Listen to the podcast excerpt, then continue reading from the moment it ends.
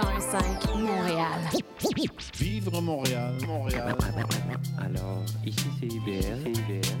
On entre en onde bientôt, bientôt, dans 5 minutes. CIBL 105 au cœur de Montréal.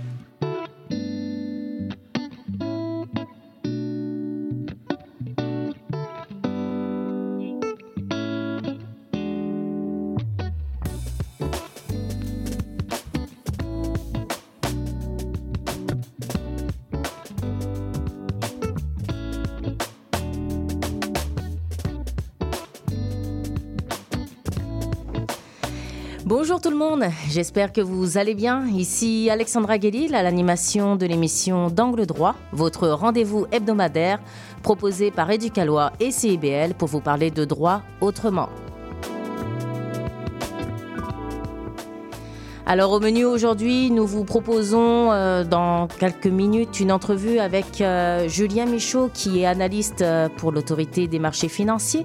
Il nous parlera notamment de finances et particulièrement de santé financière. Sinon, avec moi dans le studio de CIBL, je suis accompagnée de deux de mes collègues qui sont avocates et avocats et vulgarisateurs et vulgarisatrices juridiques chez Éducalois. Bonjour Nial. Euh, tu vas nous parler de quoi aujourd'hui Alors, on va parler d'animaux dans le logement. Je ne vais pas euh, vous donner plus d'infos tout de suite, donc euh, restez avec nous. On va aussi faire un petit quiz juridique sur le droit sur le web. On aime ça, les quiz. Et puis, euh, on va commencer l'émission tout de suite avec euh, Marc-Antoine Bernier qui va lancer euh, les actualités. Oui, bonjour Alexandra. Alors, c'est une histoire qui dure depuis bientôt euh, sept ans. Il y a une résidente de Montréal-Nord qui a acheté un duplex avec un espace de stationnement. Et quelques mois après l'achat, la ville l'informe que des travaux vont être faits au niveau du trottoir devant chez elle. La femme part au travail et lorsqu'elle revient, elle tombe sur une mauvaise surprise. Le trottoir a été surélevé de 10 cm et elle ne peut plus stationner sa voiture chez elle. Et depuis sept ans, elle se bat avec l'arrondissement pour avoir accès à son stationnement. Hum, Est-ce que ce bras de fer, Marc-Antoine, euh, euh, va, avec l'arrondissement, devrait inquiéter les propriétaires de stationnement à Montréal, dis-moi? Alors oui et non. Ce qui est inquiétant, c'est que la résidente de Montréal-Nord avait un certificat de localisation pour sa propriété qui, mentionne- qui mentionnait bien le stationnement. Alors au moment de son achat, elle devait croire être dans son bon droit. Le problème, c'est que justement, la nouvelle réglementation de l'arrondissement ne permettait pas des emplacements de stationnement comme elle avait. C'est la raison pour laquelle les ouvriers ont surélevé le trottoir sans lui en parler. Hum. Justement, tu nous parles d'une nouvelle réglementation. Si la femme a acheté il y a sept ans et que les anciens propriétaires utilisaient l'espace comme stationnement, est-ce qu'on pourrait pas parler ici de ce qu'on appelle droit acquis? Alors oui, les droits acquis, c'est un aspect du droit dans lequel peu de gens veulent s'aventurer. Les arpenteurs et les notaires ne veulent pas trop se prononcer sur Ah. le sujet parce qu'il y a beaucoup de travail pour démontrer qu'il y aurait des droits acquis. Il faudrait une recherche exhaustive dans les archives de l'arrondissement et prouver que l'utilisation de l'espace était bien pour des faits de stationnement avant que le règlement municipal soit en vigueur et que l'utilisation n'a jamais été interrompue. Les ventes de propriétés sont en chute de 5,6 ce- ce- selon les chiffres euh, du mois dernier, donc d'octobre, avec la hausse euh, des taux d'intérêt et l'inflation.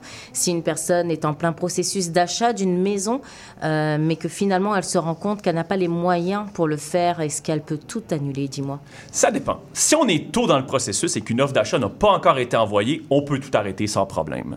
Mais c'est bien important de vérifier notre capacité de payer avant même de commencer nos démarches parce qu'une fois une offre d'achat signée et envoyée au vendeur, là, ils sont trop tard.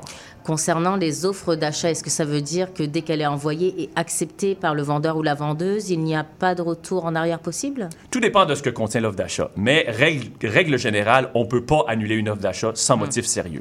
La plupart des offres d'achat, par exemple, vont contenir une clause d'inspection qui permet à une acheteuse ou un acheteur de se désister d'une offre d'achat si un inspecteur révèle des problèmes trop graves qui affectent trop la valeur de l'immeuble. Mais cependant, il ne faut pas assumer que cette clause-là va nous sauver automatiquement. C'est beaucoup plus prudent de vérifier notre capacité de payer avant de faire parvenir une offre d'achat. On parle maintenant d'un homme à Vancouver qui euh, se serait marié avec sa belle-sœur mourante dans le but d'hériter de son appartement en coopérative. Ce type de mariage pour prendre euh, possession ou pour posséder des biens, euh, par exemple une maison de quelqu'un d'autre, est-ce que c'est protégé au Québec? Ben, personne n'est protégé à 100% de ça, malheureusement. Mais au Québec, il y a plusieurs options disponibles pour protéger les gens qui s'embarquent dans des mariages qui ne sont malheureusement pas des mariages d'amour. Par exemple, au départ, il doit y avoir un avis de mariage qui doit être publié au moins 20 jours avant la cérémonie et l'avis est accessible à tous. Donc, on ne peut pas se marier en cachette au Québec. Mhm. Euh, ben justement, disons que euh, ma mère veut se marier et que euh, je sais que son futur mari la contraint. Qu'est-ce que je peux faire pour empêcher ça? La meilleure option, ce serait de déposer une demande d'opposition à la Cour supérieure. Bien évidemment, on ne peut pas s'opposer simplement parce qu'on n'aime pas la personne. Hein. Il faut un motif sérieux. On peut s'opposer, par exemple, s'il y a des problèmes au niveau de l'âge des époux, euh, leur lien de parenté, leur lien matrimoniaux, par exemple, si on découvre que l'un des deux est déjà marié, et s'il y a un problème concernant leur consentement. Si tu penses que ta mère a subi des menaces ou des contraintes, ou encore si tu penses qu'elle n'est pas apte à prendre une décision, tu peux t'opposer puisque le mariage n'est pas libre et éclairé. Et si ma mère se marie quand même et qu'on peut plus rien faire, dis-moi? Ben, ça veut pas dire qu'on peut plus rien faire. Hein. Il est possible de mettre fin à un mariage sans nécessairement passer par un divorce. S'il est prouvé que l'un des deux époux s'est marié de mauvaise foi, le tribunal peut déclarer non pas que l'époux et l'épouse soient divorcés, mais carrément que le mariage soit annulé. Alors, comme le mariage aura été réputé n'avoir jamais eu lieu, puisqu'annulé pour cause de mauvaise foi, il ne sera pas question ni d'héritage, ni de don ou de pension alimentaire. Merci beaucoup, Marc-Antoine. Je rappelle que tu es notaire et vulgarisateur juridique chez Éducalois.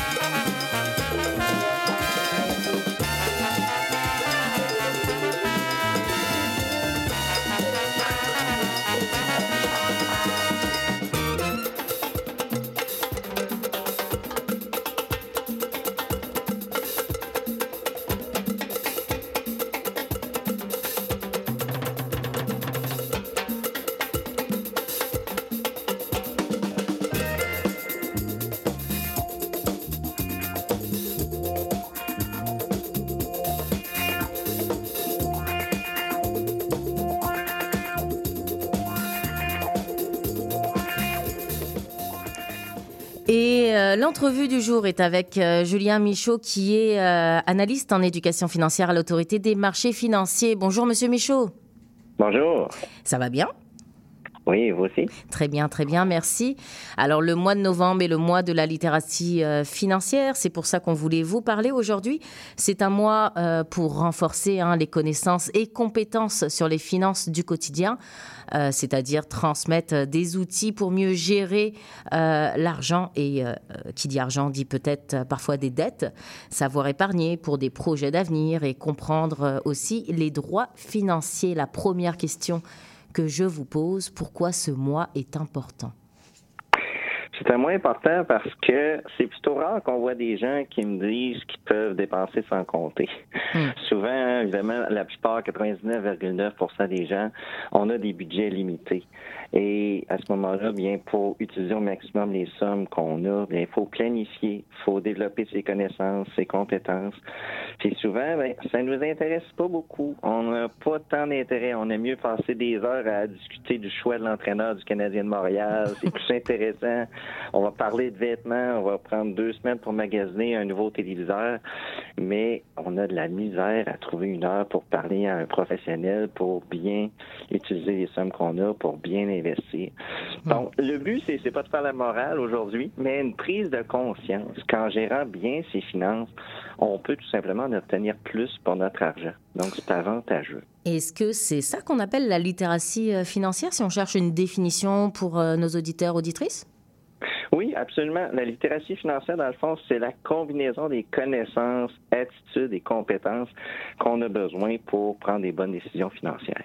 Hmm. Euh, alors, euh, il y a des statistiques hein, globaux. L'endettement des ménages ne cesse de faire euh, la une de la presse, surtout en période actuelle qui est une période d'inflation, après une pandémie.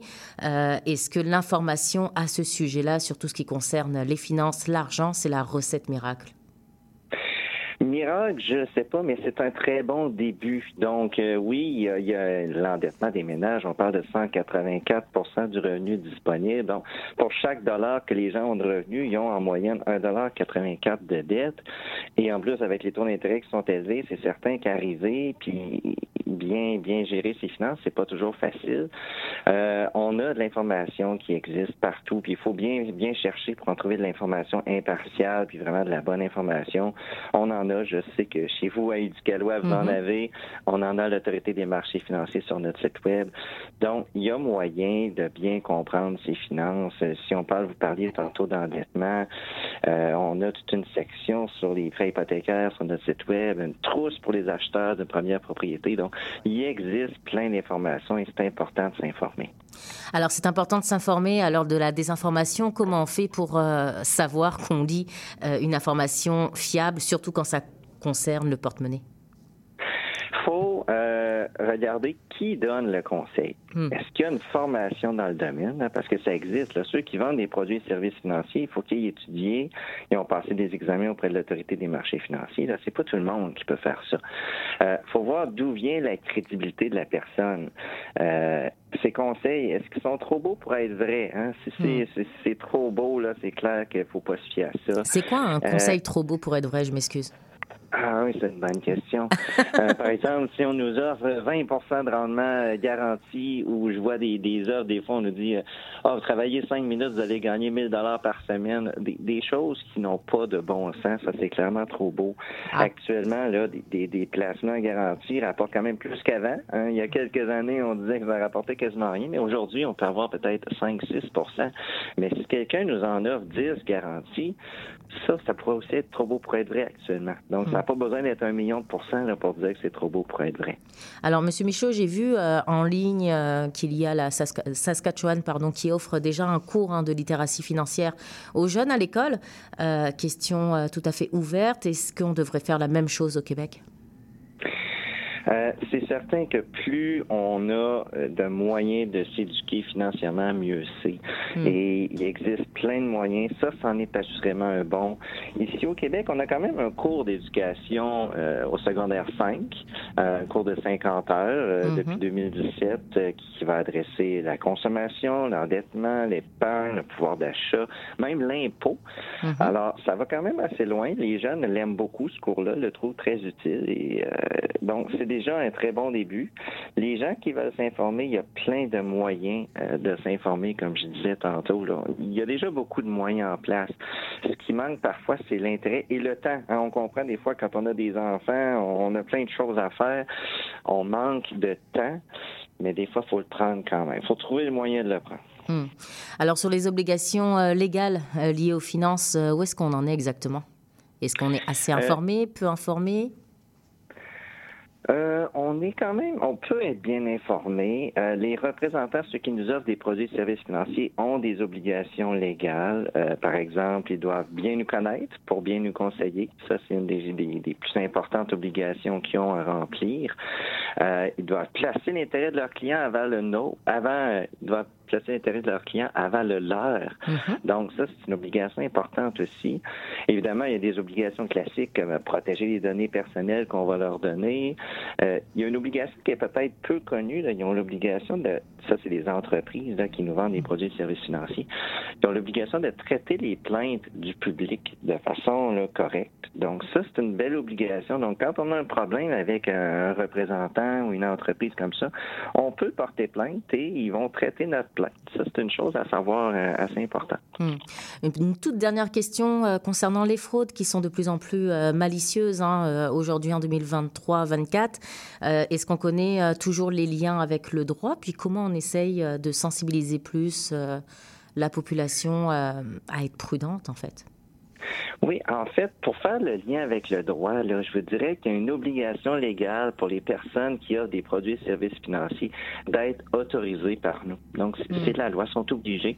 Et c'est la première chose à faire pour éviter euh, en tout cas pour avoir des bonnes chances de ne pas se faire frauder, c'est de vérifier avant d'investir ou d'acheter de l'assurance que la personne qui nous offre ça est autorisée à le faire. Mais ça, c'est très facile à faire. Il suffit soit de nous appeler à l'autorité mm-hmm. des marchés financiers ou encore d'aller sur notre site web. On a une section sur la page d'accueil qui s'appelle Registre des personnes autorisées. Et on va tout de suite vérifier si la personne est autorisée. C'est très, très rare, là, les personnes qui sont autorisées qui fraudent. OK, par expérience, c'est très rare que ça arrive. Et les rares fois où ça arrive, il faut comprendre qu'il existe quand même un fonds d'indemnisation qui peut hmm. indemniser à ce moment-là, quand c'est des personnes autorisées, jusqu'à 200 000 donc, c'est vraiment la chose à faire. Euh, sinon, j'en ai parlé tantôt, quand c'est hmm. trop beau pour être vrai, c'est clairement une fraude. Et peut-être un troisième truc, là, faut se méfier des belles paroles des fraudeurs. Euh, je vous donne un exemple. le fraudeur dit J'ai une source fiable, la valeur du placement va faire un bon vertigineux. Vertigineux, c'est vrai, mais ça va être vers le bas. Malheureusement, c'est ça qui va arriver. Puis les affaires de j'ai une la société va être cotée en bourse bientôt. Ça, hmm. c'est de l'information privilégiée qui n'est pas accessible. Si quelqu'un c'était vrai, souvent c'est pas vrai, là, ça serait un délit d'initié. C'est pas permis de faire ça. Alors, conclusion, c'est ça, conclusion, euh, on retient qu'il faut faire attention. Je vous remercie beaucoup, euh, Monsieur Michaud, pour euh, le temps accordé. je rappelle que vous êtes analyste en éducation financière à l'autorité des marchés financiers. Merci.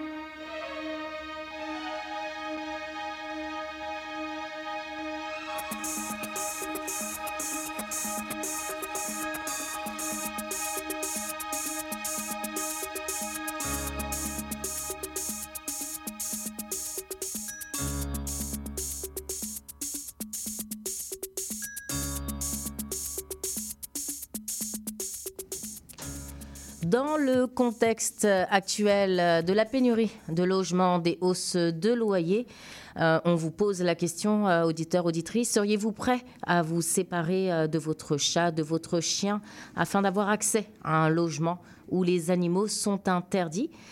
Ces interdictions, on se demande hein, si elles sont légales. Avec moi pour en parler, Nial Selim, avocate et vulgarisatrice juridique chez Éducalois. donc tu nous proposes de répondre à cette question, Nial, pardon. Oui, alors en principe, au Québec, les propriétaires ont le droit d'interdire les animaux dans leur logement ou, par exemple, d'interdire certains animaux comme les grands chiens. Et je dis en principe parce qu'il y a des cas où les propriétaires ne peuvent pas refuser les animaux. Je pense au cas où le ou la locataire aurait besoin d'un animal pour des raisons de santé. Donc, par exemple, des personnes non-voyantes, des mhm. personnes ayant de l'anxiété ou un trouble du spectre de l'autisme. Euh, il y a d'autres exemples aussi. Dans ces cas précis, l'interdiction peut être considérée comme discriminatoire et même donner lieu à des sanctions pour le ou la propriétaire. Il faut mm. noter toutefois que le ou la locataire doit vraiment avoir besoin de l'animal pour surmonter un handicap. Donc, ce n'est pas suffisant que l'animal fasse du bien, par exemple, à la personne. Mm-hmm. Une preuve médicale est souvent nécessaire. Dis-moi, à part les, euh, les annonces, comment euh, un ou une locataire peut savoir si les animaux sont interdits? Normalement, si les animaux ou si certains animaux sont interdits, ce sera écrit dans le bail de la personne ou dans les règlements de l'immeuble. Donc, si le bail ou les règlements de l'immeuble ne précisent pas qu'il est interdit d'avoir des animaux dans le logement, on peut généralement déduire que c'est autorisé. Si le bail ou les règlements interdisent certains types d'animaux ou pas d'autres, on peut en principe déduire que les autres animaux sont autorisés. Donc, par exemple, les chiens sont expressément interdits, mais le bail ne dit rien par rapport aux chats, on peut déduire que les chats sont autorisés. Si le bail ou les règlements de l'immeuble interdisent clairement les animaux, ben, dans ce cas-là, ça veut dire que les animaux sont interdits. Et si je décide euh, de passer outre et de ne pas respecter cette interdiction parce que je veux rester avec mon chat ou mon chien? Ben, En principe, les propriétaires d'un logement peuvent exiger que les locataires se défassent de l'animal si c'était interdit et que c'était clairement exprimé. Et c'est le cas même si les propriétaires avaient toléré la présence de l'animal dans le passé et même si l'animal ne cause pas de dégâts dans l'appartement. Après, évidemment, rien n'empêche de discuter discuter avec le propriétaire et d'essayer de le faire changer d'avis. Mhm. Euh, de mémoire, en mai dernier, Québec solidaire a déposé un projet de loi pour permettre euh, les animaux euh, de compagnie dans tous les logements, non? Exact. C'est le projet de loi 494. Et si ce projet de loi est adopté dans son état actuel, les propriétaires ne pourront plus interdire les animaux de compagnie dans les logements locatifs. Et si un bail contient cette, cette interdiction, elle n'aura pas d'effet. Et il y a des règles similaires déjà dans d'autres provinces ou d'autres pays. Donc, par exemple, en Ontario, les propriétaires ne peuvent pas interdire les animaux de compagnie dans les logements. Et si le bail contient cette interdiction, elle n'aura pas de valeur. C'est la même chose en France. Donc, les propriétaires ne peuvent généralement pas interdire les animaux de compagnie dans leur logement. Il y a quand même quelques exceptions pour en ce qui concerne les, les, chiens qui sont considérés comme dangereux, mais la règle générale veut que les animaux soient autorisés. Mhm. On verra bien si le Québec décide de transposer cette règle dans notre droit.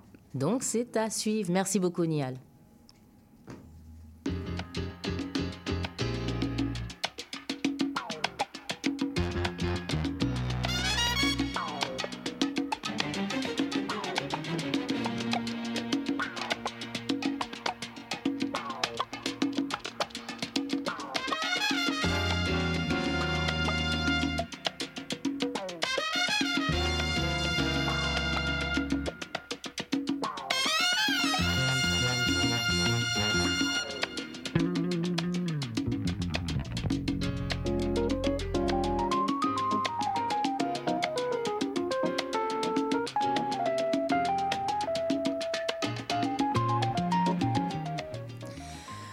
Moment préféré de l'émission. C'est parti pour un quiz juridique avec euh, Nial, euh, qu'on a entendu tantôt, euh, qui va se lancer sous la thématique du droit sur le web. Alors, pour commencer, rappelle-nous la seule règle pour ce quiz. Alors, la seule règle, c'est avoir du plaisir. Mais plus sérieusement, la règle à retenir est d'écouter la question et les choix de réponse au complet. Donc, écouter tous les choix avant de répondre. C'est essentiel de toujours prendre toutes les informations nécessaires et seulement les informations nécessaires quand on analyse une situation juridique. Sinon, on pourrait toujours répondre ça dépend et ça, c'est pas une réponse qui est autorisée aujourd'hui. Ah. Euh, allez, c'est parti pour la première question. Alors, première question, pourquoi les nouvelles canadiennes ne sont-elles plus accessibles sur Facebook et Instagram en ce moment? A, ces plateformes cherchent à promouvoir uniquement le contenu généré par les utilisatrices et utilisateurs. B, en réaction à une, nouvelle loi canadienne, ces plateformes ont limité le partage de nouvelles. Ou C, les médias canadiens ont choisi de se retirer des réseaux sociaux. Je passe mon tour, moi je la connais la réponse. C'est vrai. je pense bien connaître la réponse également. Je pense que c'est le B. Merci Juliane qui est, qui est venue nous rejoindre. C'est la bonne réponse. Effectivement, la loi sur les nouvelles en ligne, qui est aussi connue sous le nom de la loi C-18, est une loi fédérale qui a pour but d'accroître l'équité entre les, grandes plateformes numériques et les médias qui produisent du contenu journalistique. Donc, cette loi prévoit que les plateformes et les entreprises du Web doivent rémunérer équitablement les entreprises qui créent des nouvelles en ligne, comme il y a un gain en matière de publicité. Donc, en riposte à cette loi, Meta, qui est l'entreprise qui chapeaute euh, notamment Facebook Instagram, a choisi de, se rendre, de rendre impossible le partage de nouvelles sur ces plateformes. Et d'ailleurs, Google a également déclaré être sur le point de retirer les nouvelles canadiennes de ces plateformes. C'est d'ailleurs une nouvelle à suivre euh, concernant les débats parlementaires actuellement. La deuxième question, Nial. Alors, deuxième question. Vous avez utilisé une chanson de Taylor Swift dans votre vidéo ah. YouTube sans permission. Qu'est-ce que vous risquez? A. Rien tant que la vidéo n'est pas monétisée. B. Une demande de retrait de la vidéo ou des poursuites pour violation du droit d'auteur. Ou C. Une chanson vous traitant de tous les noms sur son prochain album. Ce serait le fun si c'était C, mais euh, je pense que la réponse c'est B encore. Oui, alors la bonne réponse est encore B. Bravo, Juliane. Même si votre intention n'est pas commerciale, utiliser des œuvres protégées par le droit d'auteur sans autorisation peut entraîner des conséquences juridiques. Donc, c'est important de respecter les droits des artistes. Mais est-ce qu'on peut avoir un extrait de la chanson euh, en option C? C'est une, bonne, une question. bonne question à suivre pour une- un prochain quiz. Tu m'as donné une idée d'une d'une nouvelle question. La troisième question, Nial. Alors, troisième question, jusqu'où va votre liberté d'expression sur les réseaux sociaux? A, elle est limitée par le respect des autres et par la loi. B, elle est toujours illimitée, c'est justement ça la liberté d'expression. Ou C, elle est illimitée, mais seulement jusqu'à ce que votre grand-mère commence à vous suivre. Mhm. Marc-Antoine. Mes deux grands-mères sont décédées, alors je pense qu'on va y aller avec A. Alors, c'est la bonne réponse. A, il y a des choses qu'on ne peut pas dire en ligne sans risquer des conséquences juridiques. Donc, par exemple, si vous intimidez quelqu'un d'autre sur les réseaux sociaux, dans certains cas, ça peut être considéré comme un crime. Et d'ailleurs, même quand c'est pas considéré comme un crime, il peut y avoir des conséquences. Par exemple, devoir indemniser la personne pour les torts qu'elle a subis. Hmm. Quatrième question. La prochaine est un vrai ou faux. Alors, vrai ou faux, je pourrais être victime d'une arnaque amoureuse même si j'ai eu des appels vidéo avec l'élu de mon cœur. Est-ce que c'est vrai ou est-ce que c'est faux? Moi, je pense que c'est vrai. Effectivement, c'est vrai, de nos jours, la technologie permet de truquer des vidéos, même en temps réel. Après avoir masqué son visage, la fraudeuse ou le fraudeur peut employer plusieurs stratégies. Donc, par exemple, vous demander des renseignements personnels, puis les utiliser pour voler votre identité, euh, proposer d'échanger des images intimes et ensuite vous menacer avec ça, ou même vous demander de l'argent en prétextant avoir des soucis financiers de toutes sortes. Donc, faites attention, la prudence est de mise. Cinquième et dernière question. Dernière question. Est-ce que vous pouvez publier une photo de votre meilleur ami sur Internet sans son accord? Attention, ici, il y a seulement deux choix. A. Oui, mais juste si la photo est vraiment flatteuse. Ou B.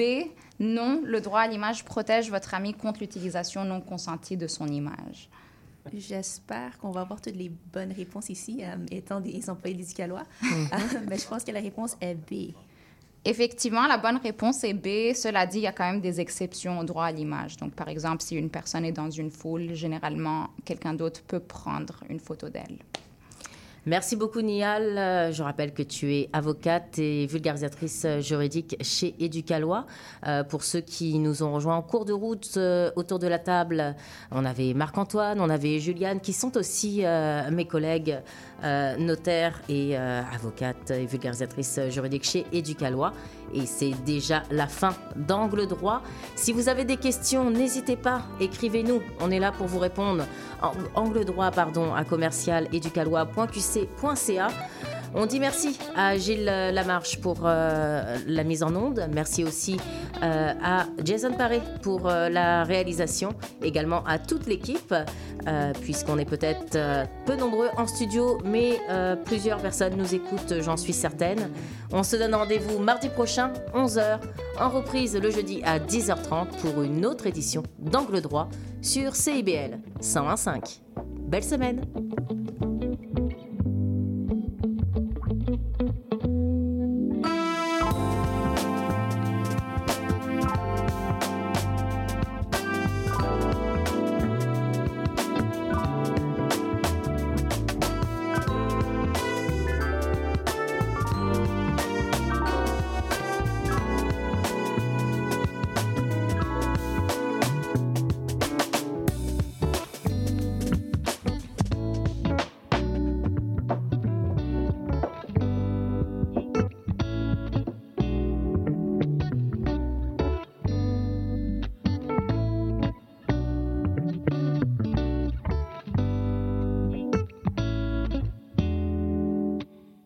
Envie de t'impliquer dans le présent et le futur de CIBL? L'Assemblée générale annuelle de ta radio communautaire francophone de Montréal aura lieu le 11 décembre à 18h30 au même Centre des mémoires montréalaises. Pour y participer et obtenir plus d'informations, deviens membre sur notre site Internet au www.cibl1015.com en consultant l'onglet Devenir membre. Et abonne-toi au CIBLien, l'infolettre officielle de CIBL. Ta radio compte sur toi. Devise qui nous soutient n'est plus Québec, je me souviens. On va hurler et déconner pour dénoncer la société avec nous. Souvent ça dégénère. Dans le monde, il s'en passe des affaires. Sous le signe des moustiquaires, on a Les Trois Moustiquaires, mercredi 17h sur les ondes de CIBL. Jean-Félix Benoît et Pierre Tripart, aux animateurs de la toute nouvelle émission en direct de CIBL En attendant l'appel. On vous dévoile les coulisses du milieu artistique à travers les anecdotes et les points de vue des artistes d'ici. Retrouvez-nous et nos invités tous les mardis 13h30 sur les ondes de CIBL 1015. CIBL. L'émission qui suit vous est offerte en rediffusion.